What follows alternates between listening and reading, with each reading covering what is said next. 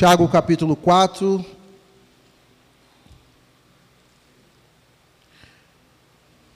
A partir do verso 1 a 10. Deixa abertinho aí, vamos orar. Soberano Pai, Deus eterno, a gente acalma o nosso coração, na verdade pedimos ao Senhor para acalmar o nosso coração, para tão somente ouvirmos a Tua voz. Pedimos para que todas as outras vozes se silenciam nesse momento que vamos ouvir a tua voz.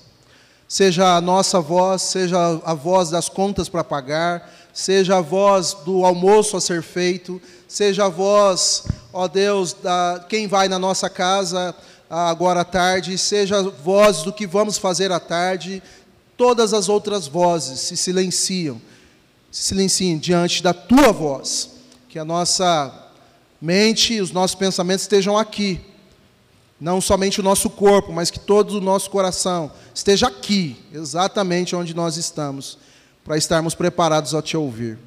Em nome de Jesus, que o Espírito Santo do Senhor, que é poderoso para fazer, transformar, mudar, converter, salvar vidas, faça isso agora em nome de Jesus. Amém. Amém. Quem é o culpado? De quem é a culpa?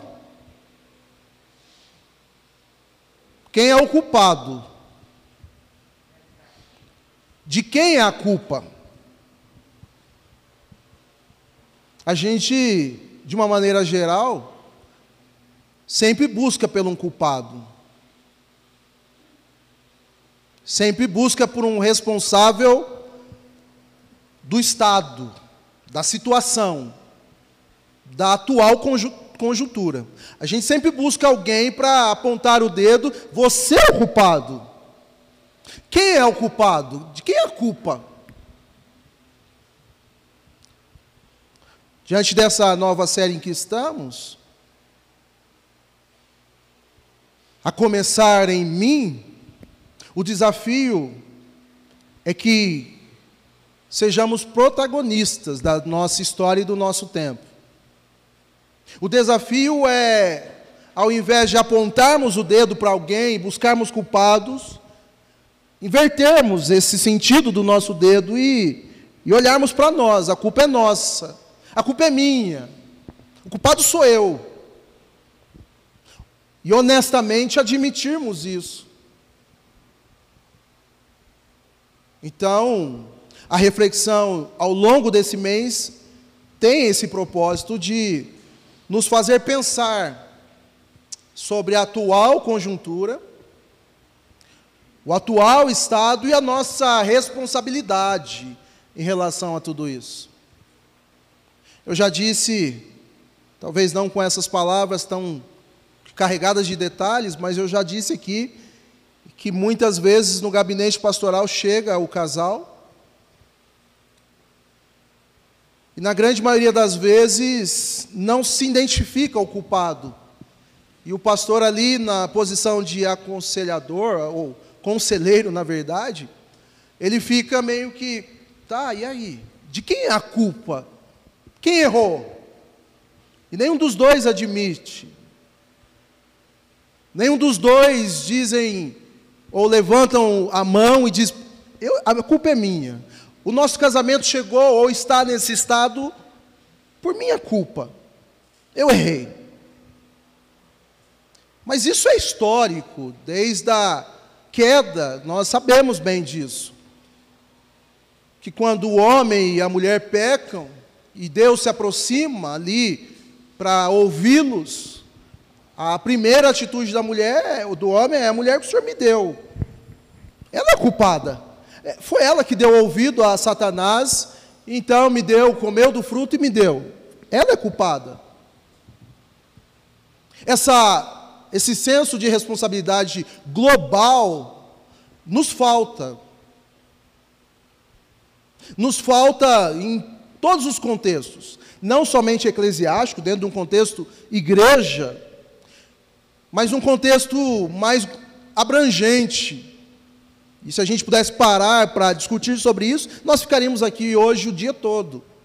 Mas só uma pincelada da nossa realidade, e que às vezes nós culpamos quem de fato tem culpa também, mas não nos sentimos parte do estado em que estamos, como país, por exemplo, como nação brasileira, a gente sempre vai atribuir um culpado ao presidente, aos líderes do nosso país. A gente não tem culpa, quem tem culpa é eles. Mas somos cidadãos, temos o direito ao voto, por exemplo. E muitas vezes nós nem assistimos um debate um momento em que a gente passa ou tem para ouvi-los, ouvir as suas intenções, mas a gente simplesmente, no dia da eleição, no dia da votação, a gente acha um santinho na rua lá, é esse mesmo que vai, é esse. Não tem candidato, é, é esse que vai. A gente não sabe nada sobre ele. Então, quem que é o culpado? Quem tem culpa?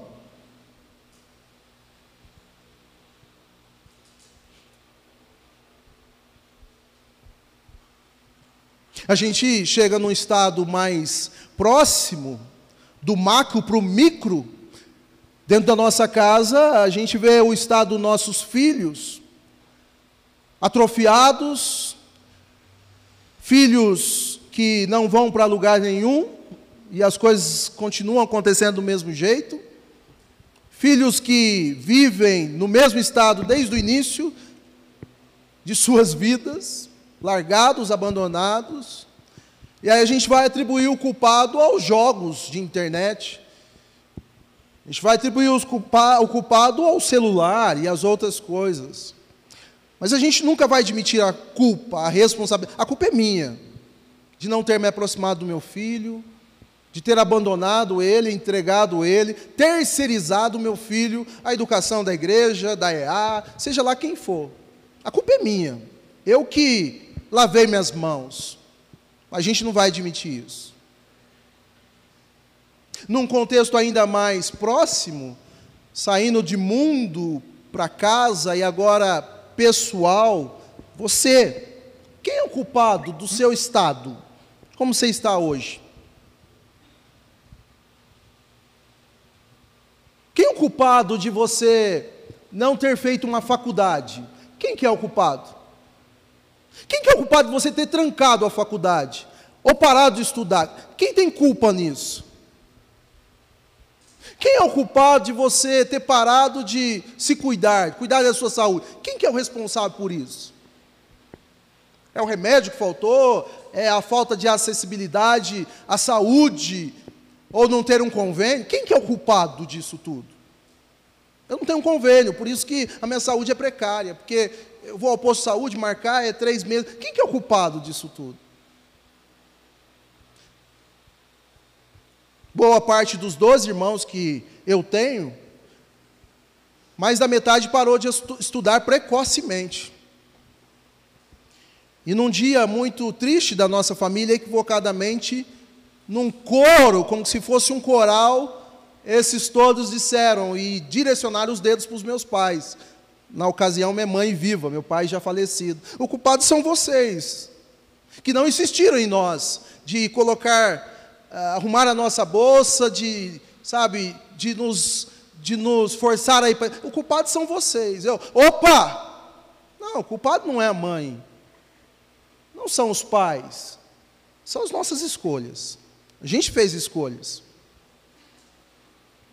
Diante disso, nós estamos diante de um texto em que o Tiago, que escreveu esse texto, essa carta, as tribos dispersas, as doze tribos, e está lá no capítulo 1, essa referência, Tiago, servo de Deus e do Senhor Jesus, as doze tribos dispersas, dispersas entre as nações, ele escreve essa carta, uma carta muito sincera, carta conhecida como carta pastoral, teologicamente falando, de alguém que está preocupado com o Estado, de alguém que pensa ah, que precisa começar em alguém a revolução, alguma coisa diferente.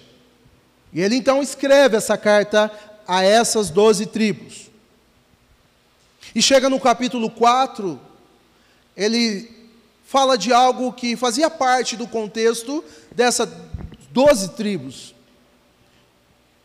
Elas estavam brigando entre elas, discutindo entre elas, criando guerras, e detalhe aqui, gente, o texto original vai falar dessas guerras, literalmente guerras.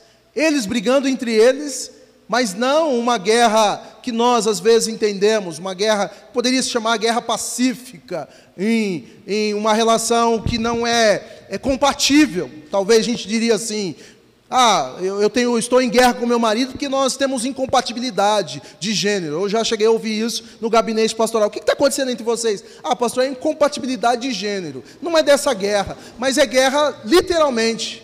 É de se machucarem, é de, de lutarem um contra os outros. Esse é o contexto. As doze tribos dispersas, elas estavam assim, entre elas. E então Tiago escreve o capítulo 4 e toda a carta, mas agora ele chega no capítulo 4 e parece identificar o problema e fazer refletir esse povo à atual conjuntura, ao atual estado em que eles estão. De quem que é a culpa? Quem é o culpado?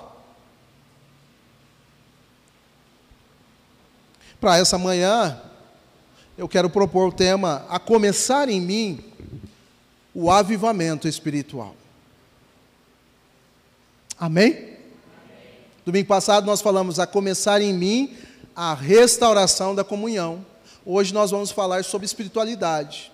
A começar em mim o avivamento, ou o reavivamento, se você preferir, espiritual na vida dessa igreja, nessa comunidade. Igreja Presbiteriana de Vila Formosa. Quase saiu um matão. Os meninos falaram, pastor, nós somos ciumentos, hein? Elas já estão bravos comigo. Igreja Presbiteriana de Vila Formosa. Quantos querem isso? Um avivamento espiritual. Mas de quem que é a culpa do nosso estado? A reflexão começa a partir de um reconhecimento. E aí nós passamos a ler o texto. Por parte. Permita-me a ler por parte e assim darmos, darmos sequência capítulo 4, verso 1. De onde vêm as guerras e contendas que há entre vocês? Não vêm das paixões que guerreiam dentro de vocês? Vocês cobiçam coisas e não as têm, matam e invejam, mas não conseguem obter o que desejam. Vocês vivem a lutar e fazer guerras, não têm porque não pedem. Quando pedem, não recebem, pois pedem por motivos errados para gastar em seus próprios ou gastar em seus prazeres. Até aqui. Tiago, ele faz uma pergunta que é conhecida como pergunta retórica, aquela que faz a pergunta e responde. E a sua resposta é um imperativo, uma clareza do estado em que essas pessoas estão, esse povo está. E qual a clareza que ele tem e que nós precisamos ter? A clareza de que quando nós, nós vivemos em situações em que nós estamos e nos atolamos a essas situações, nós precisamos responder ou aprender a responder a nós mesmos que a culpa é nossa. Que nós somos os responsáveis por esse estado todo, por essa atual situação atual momento que nós estamos vivendo. É essa reflexão que Tiago traz para esse povo. Olha, vocês precisam refletir sobre isso. De onde vêm essas guerras que vocês estão aí vivendo, convivendo? De onde vêm as, as contendas, os conflitos? E ele responde: tão somente daquilo que vocês cobiçam, daquilo que vocês semeiam, das escolhas de vocês. Então, o, o que o que coloca-se no meio entre uma possibilidade, uma realidade de avivamento espiritual, é nós, de alguma maneira, entendermos que precisamos rever, rever os nossos prazeres. Vou repetir. O que se coloca no meio ou entre o avivamento espiritual, chegarmos a essa realidade de um reavivamento, um renovo espiritual, é nós revermos os nossos prazeres. E eu sei que isso é desconfortável para você. Rever prazeres. Eu sei que isso já começa a mexer com você. Porque isso, em outras palavras, vai significar sim, renunciar a algumas coisas, para tão somente correr em busca de um avivamento espiritual. Não há como, não existe como, a possibilidade de pularmos essa etapa, de revermos os nossos prazeres, revermos as nossas, as nossas escolhas e renunciarmos. Eu já de cara dou uma dica, não minha, mas do Tom Renner, naquele livro que algumas pessoas inclusive pediram, mas que ainda está é, dificuldade de eu encontrar para comprar. O, o Bruno comprou pelo Mercado Livre. Nós colocamos o link lá. Mas o Tom Renner, gente, no final do livro, que ele fala, no final do, do, último capítulo, ele fala sobre nos aproximarmos de Deus. No final do livro, o Tom Renner sugere uma coisa é, que nós poderíamos pensar em fazer ou começar a fazer. E ele diz, em termos práticos, ele diz: olha, a semana não tem sete dias, por que então nós não separamos nesses sete dias sete horas? Sete horas. E nessas sete horas, uma hora por dia, para nos aproximarmos ou estarmos com Deus. Repetindo, a semana tem sete dias, por que então, de uma forma sugestiva, nós não colocamos sete horas, ou separamos sete horas, e dentro dessas sete horas, uma hora por dia para estarmos com Deus. E quando Tom Renner fala isso, soa bem, cai bem nos meus ouvidos, mas ele continua dizendo: é, mas para isso é necessário um processo de subtração, aquela coisa de tirar alguma coisa que está pesando demais. E aí ele sugere revermos a nossa agenda, revermos aonde a gente investe o nosso tempo, revermos os nossos prazeres. E aí ele sugere eliminarmos, que é uma proposta até que eu ia fazer no final do culto, no final do sermão, eu ia trazer canetas e um, um papelzinho, para que a gente fizesse isso aqui, hoje, aqui, agora, mas você pode fazer na sua casa. Mas revermos três coisas que a gente precisava deixar de fazer. E três coisas que a gente precisava passar a fazer que diz respeito a um avivamento espiritual, a uma busca de nos aproximarmos de Deus. Três prazeres que a gente agarra neles e a gente não larga, que a gente precisa deixar, que a gente está dando muito tempo para eles. Um deles, por exemplo, é a internet. Não sei se você já fez essa conta, mas quanto tempo a gente passa em redes sociais? Então, talvez tirarmos uma horinha dessas 12 horas pasmem vocês. Mas tem gente que passa 12 horas em redes sociais. Talvez não diretamente, mas num dia de 24 horas, na somatória, 12 horas. Talvez tirarmos de 12 horas, uma hora do dia, para estarmos com Deus. E detalhe, o Tom Henry sugere que essa uma hora não precisa você estar lá no seu quarto, oxalá fosse assim, amém, se fosse, não tem problema. Uma hora ajoelhado ou uma hora lá fechadinho e tal. Não, ao longo do dia você distribuísse essa uma hora, 20 minutos pela manhã, 30 minutos pela manhã, 20 à tarde, mais para estar com Deus. Isso vai revolucionar a minha e a sua vida. Não tenha dúvida disso. Você vai ver como isso vai revolucionar o seu casamento. Não tenha dúvida disso, para melhor. Você vai ver como isso vai revolucionar o seu bairro. Não tenha dúvida disso. Você vai ver como isso vai revolucionar a igreja presbiteriana de Vila Formosa. Quando todos nós tivermos uma mentalidade de quem é a culpa, quem é o culpado. E da gente dizer, eu sou culpado. Você vai ver como isso vai revolucionar a sua vida pessoal, o seu entorno. E quem estiver perto de você vai falar: Uau, como é bom estar perto de você. Como é bom te ouvir. Prazeres, a gente precisa abandonar isso. E a proposta de Tiago não é outra. A culpa é de vocês. Porque vocês fizeram escolhas. Vocês desejam coisas que não deveriam desejar. Vocês não abrem mão dos prazeres. Vocês estão em guerra por culpa de vocês. Porque vocês são orgulhosos. E esse capítulo 4, gente, ele tem um link com o capítulo 3, os versos 14 a 16. Eu vou ler somente o 14 do capítulo 3. Atentem para a leitura, por favor. O mesmo Tiago, capítulo 3, verso 14 apenas. Contudo, se contudo, se vocês abrigam no coração o quê? Inveja amarga e ambição egoísta, não se gloriem disso, nem neguem a verdade. Esse verso 15, esse tipo de sabedoria não vem dos céus, mas é terrena e não espiritual, mas é demoníaca. É dura essas palavras, Marcelo.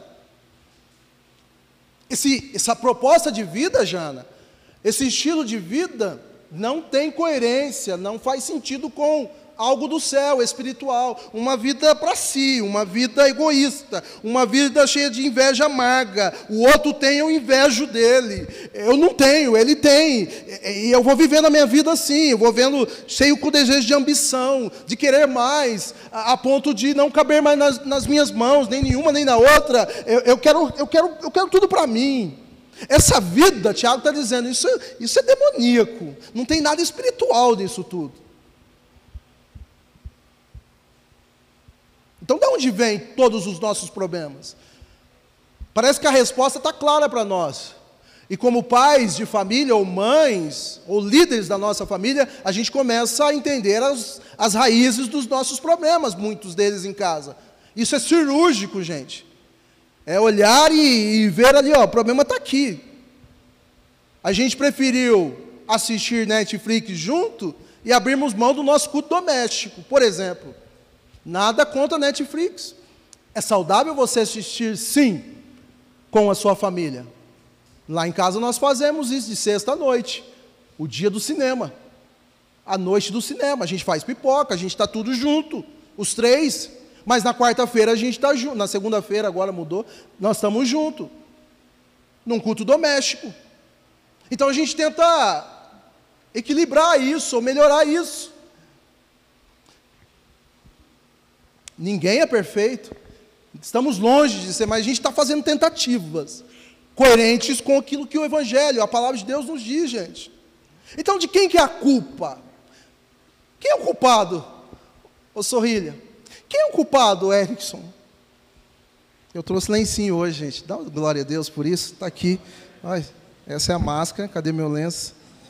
Ela que lembrou. E eu não estava usando. Vocês riem, né, gente? Vocês não sabem a benção que eu tenho em casa. De quem que é a culpa? Ele diz. E no verso 4 ele é taxativo. Olha só o que, que ele passa a dizer. Adúlteros, vocês não sabem que amizade com o mundo é inimizade com Deus? Quem quer ser amigo do mundo faz-se inimigo de Deus. Ou vocês acham que é sem razão, que a Escritura diz que o Espírito, que, é, que o Espírito que Ele fez habitar em nós, tem fortes ciúmes? Mas Ele não concede graça maior, mas Ele nos concede graça maior, por isso a Escritura diz: Deus se opõe aos orgulhosos, mas concede graça aos humildes. Adúlteros, traidores, desleais, infiéis. Vocês não percebem que essa postura descrita anteriormente, escolher os prazeres desse mundo, optar por isso, os faz inimigos de Deus? Ou vocês acham que a conta não vai chegar para se pagar? Vocês acham que pode viver assim, dissolutamente, de qualquer jeito? Vocês acham que os estragos não vão ser perceptíveis nunca? Vocês estão equivocados. Porque Deus não divide aquilo que é dele com ninguém.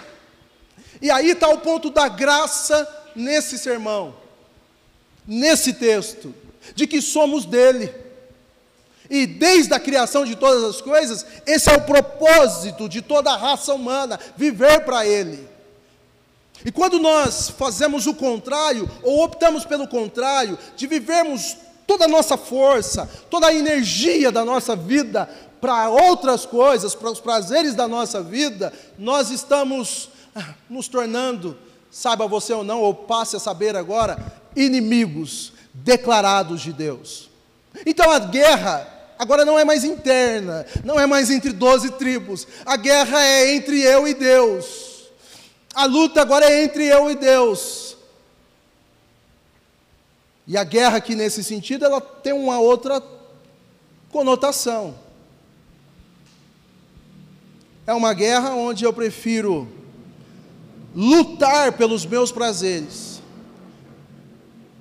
fazer prevalecer as minhas vontades, fazer prevalecer os meus gostos, as minhas paixões, os meus pecados gostosos e confortáveis, que todo dia eu coloco-os debaixo do meu travesseiro e pela manhã do outro dia eu os revejo, eu os tiro e falo, vamos comigo novamente, eu não os abandono.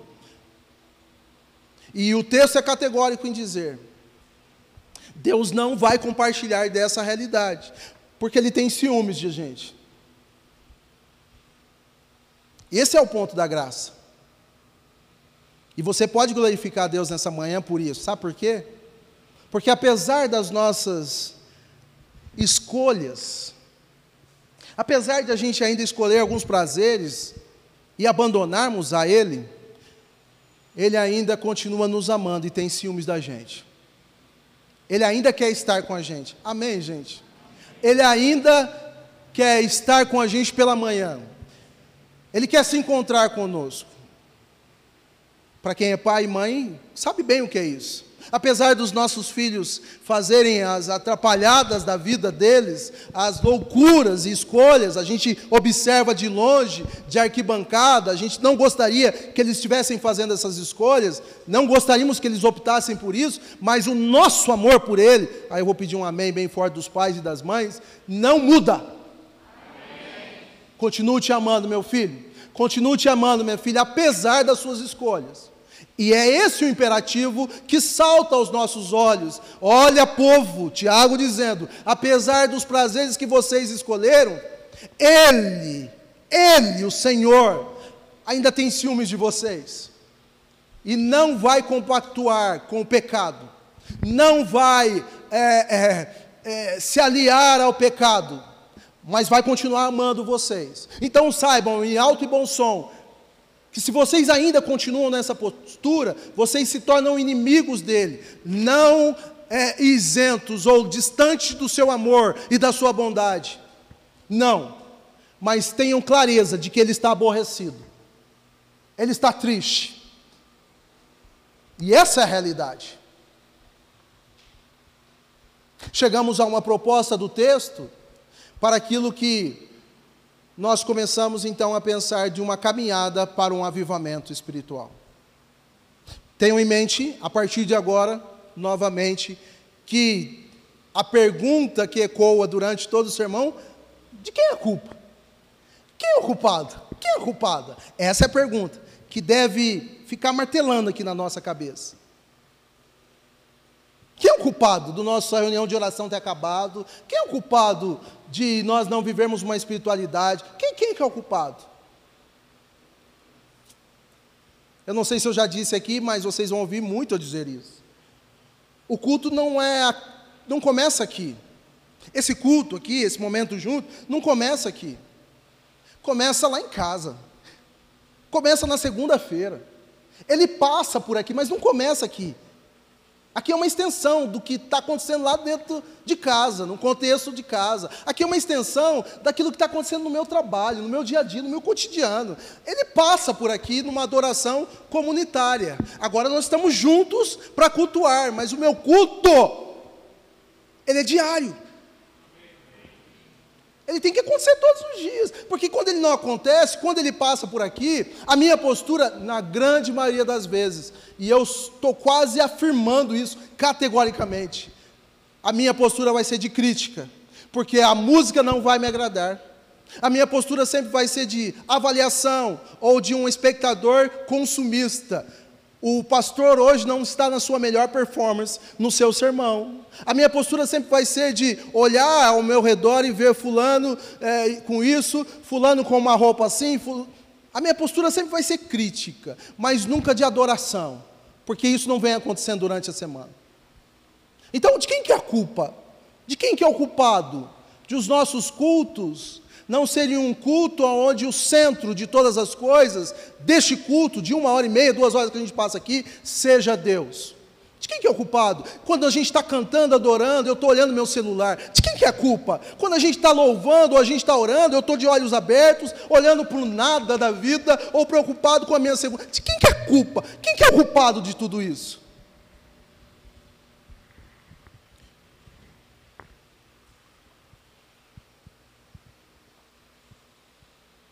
A gente precisa parar a refletir. E aí algumas sugestões. E vale uma dica para a gente aprender a ler as Escrituras. Quando esse termo aparecer, é como se o autor ou o escritor do, da carta estivesse nos dizendo: atentem para isso agora. Então, quando ele diz no verso 7, essa expressão, portanto, ligue aí o sinal de alerta, abram bem os ouvidos porque há uma missão a ser feita. Quando você vê no texto bíblico essa expressão, contudo, portanto, são expressões, são termos que o autor intencionalmente passa a nos dizer algumas coisas práticas a serem feitas. A missão do texto. E qual é a missão do texto inicialmente? Portanto, aproximem-se ou submetam-se a Deus, resista ao diabo e ele fugirá de vocês. Submetam-se a Deus e resistam ao diabo. Fechem-se completamente para os prazeres desse mundo. Fechem os seus ouvidos, os seus olhos, resistam firmes às propostas existentes. E o contrário disso é submetam-se completamente a Deus, inteiramente a Ele. O avivamento ou reavivamento, gente, só vai acontecer aqui, e eu vou pedir o primeiro glória a Deus nessa manhã, só vai acontecer aqui na igreja presbiteriana de Vila Formosa, quando cada um de nós, eu e você, no nosso íntimo, no nosso relacionamento com Deus, nos submetermos a Ele inteiramente, completamente. Não, não, vocês não entenderam. Vocês tomaram café antes de vir, gente? Estava muito cedo, né? O avivamento só vai acontecer aqui, algumas coisas extraordinárias acontecendo aqui, e vocês vão ver, quem vai estar vivo para ver, vai ver, vai ver a coisa acontecendo, quando cada um de nós, do menor ao maior, resolver resistir às paixões desse mundo, radicalmente, como discípulo radical, segundo John Stott diz, para tão somente se submeter a Deus. Amém? Então isso não é algo que eu vou conseguir fazer por você. Não, não, não, não é mesmo. Não é algo que o Marcelo vai conseguir, ou não, ninguém vai conseguir. É você. É você, é você, diariamente. Resistir, lutar contra o pecado que te assedia todos os dias, abandonar aquele pecado, confessar a Deus e, de fato, Senhor, estou arrependido, radicalmente, basta, eu vou segui-lo, e se render a uma vida de submissão, de rendição a Ele. A outra coisa, o imperativo próximo é: aproximem-se de Deus e Ele se aproximará de vocês. Pecadores, limpem as mãos e vocês que têm a mente dividida, purifiquem o coração. Entristeçam-se e chorem, troquem o riso por lamento e alegria por tristeza.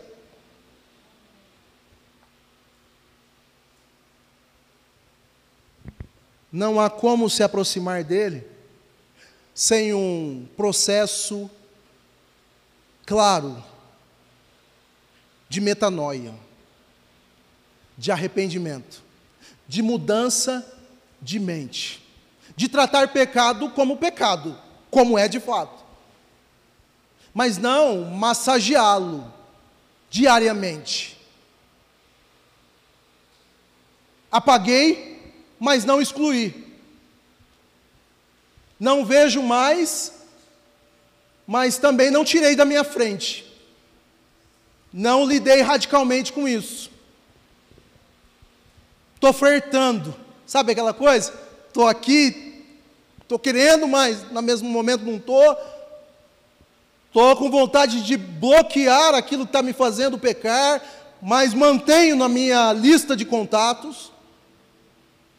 Quando deveria excluir, dizer, preciso ficar longe disso, porque enquanto manter na minha, na minha relação de contatos, eu vou sim ser tentado a chamar de madrugada aquilo que aquilo a quem eu não deveria chamar. Eu deveria sim, é, é, é de alguma maneira, isso o, o, o, o Kleber pode nos ajudar, te ajudar, de alguma maneira bloquear sites que eu tenho facilidades de acessar de madrugada, quando ninguém está vendo, sites. Eu preciso, eu preciso tomar decisões radicais, medidas radicais.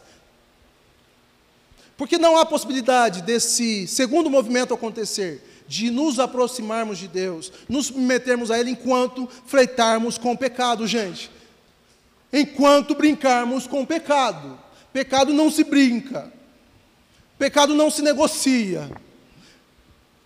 Quando Eva tentou negociar pecado com a serpente, ela cai. E quando eu e você tentamos negociar pecado com o diabo, nós vamos perder essa luta. Porque a gente sempre vai colocar uma vírgula, mas não é bem assim, tem um, dá para, sabe? É um pouquinho só. Não, não é um pouquinho. Não é, não é um pocão. É nada. É lidar com ele como tem que ser lidado. É sentir ódio, como Deus sente ódio do pecado. É rejeitar, é abominar-se. Então, além dessa aproximação, que redunda em confissão, que redunda em limpar o coração, ele nos chama a atenção também para uma busca do avivamento, Beto, uma vida que, que de fato demonstre completa rendição. Completa rendição. Completa.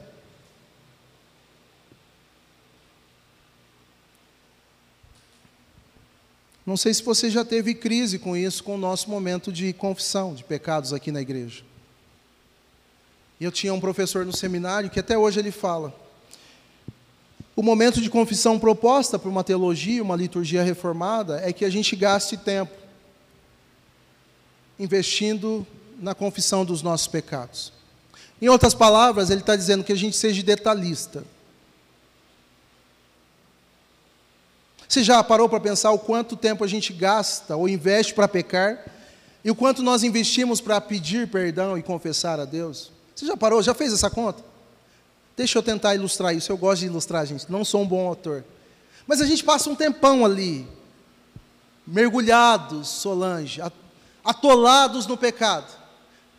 Eu já gastei horas assistindo filmes pornográficos. Horas. Virava a noite. Terminava um, começava outro. E assim ia mas a minha rendição, ou aquilo que supostamente eu entendia como arrependimento, como confissão, era mais ou menos assim: Senhor, me perdoe pelo que eu fiz, em nome de Jesus. Amém. O texto traz termos tão sérios. Humilhem-se, limpem-se, lavem-se, sintam-se com nojo disso. Sintam-se vergonha disso, do que vocês fizeram. Chorem, lamentem.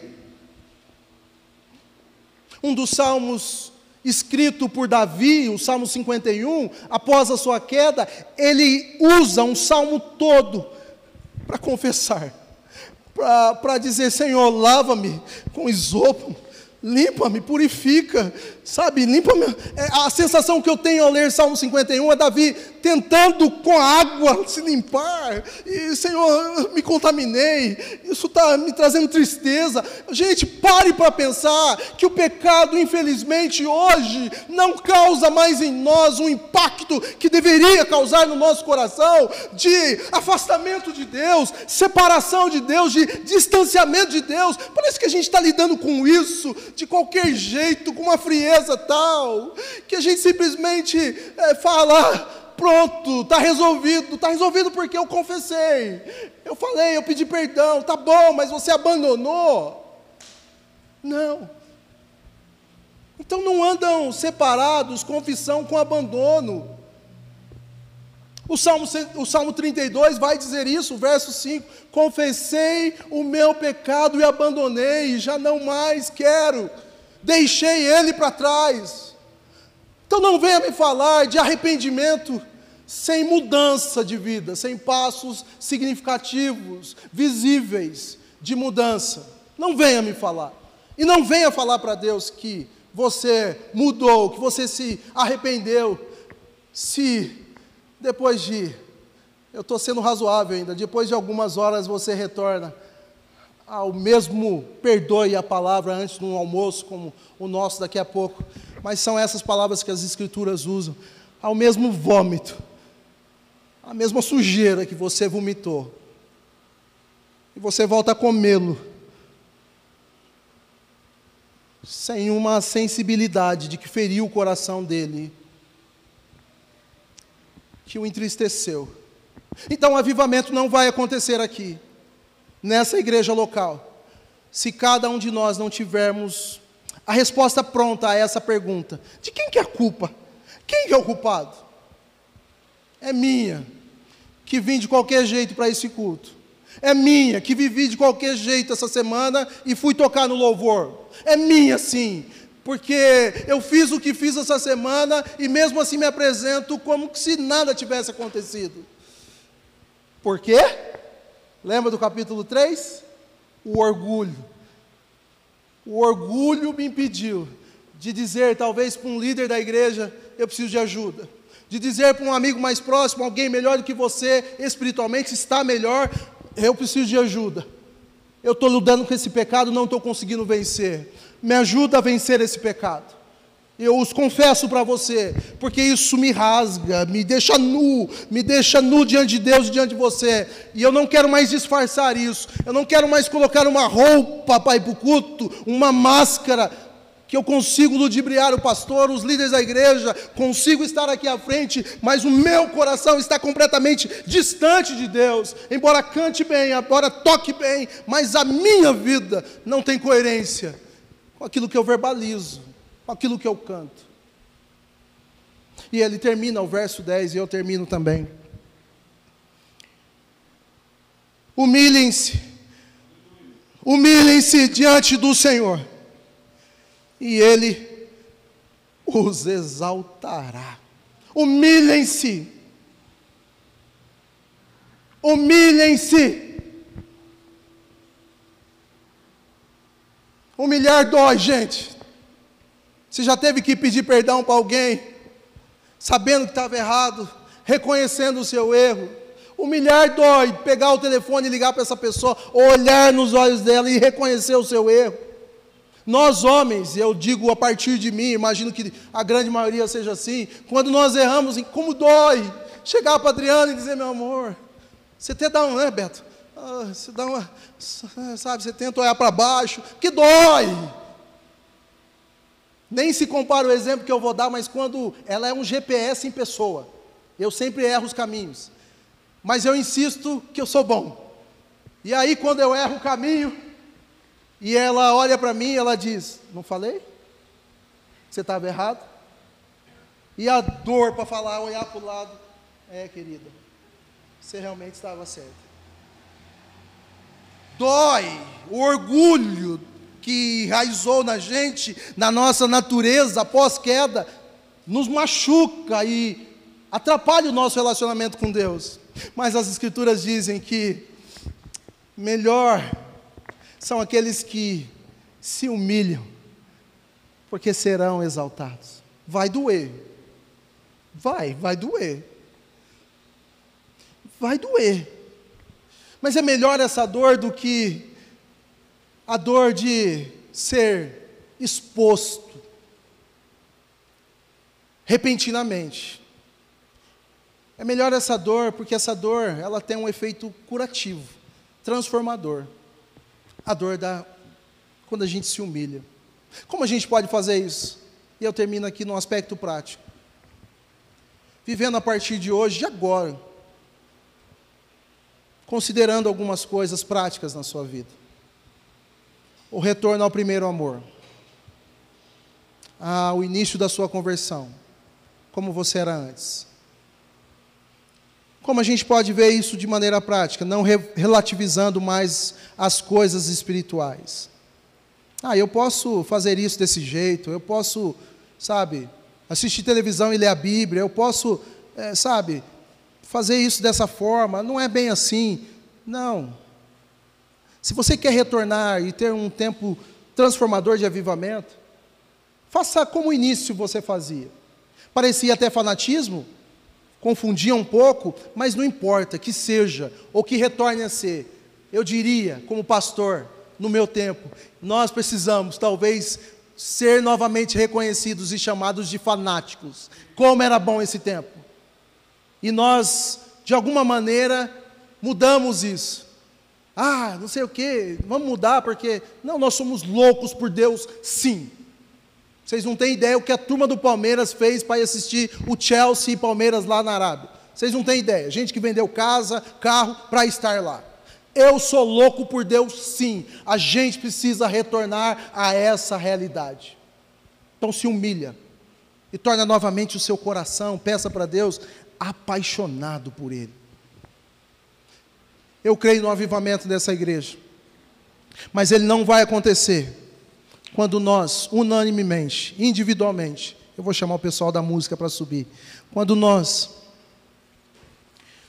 individualmente, não fizermos o que deve ser feito.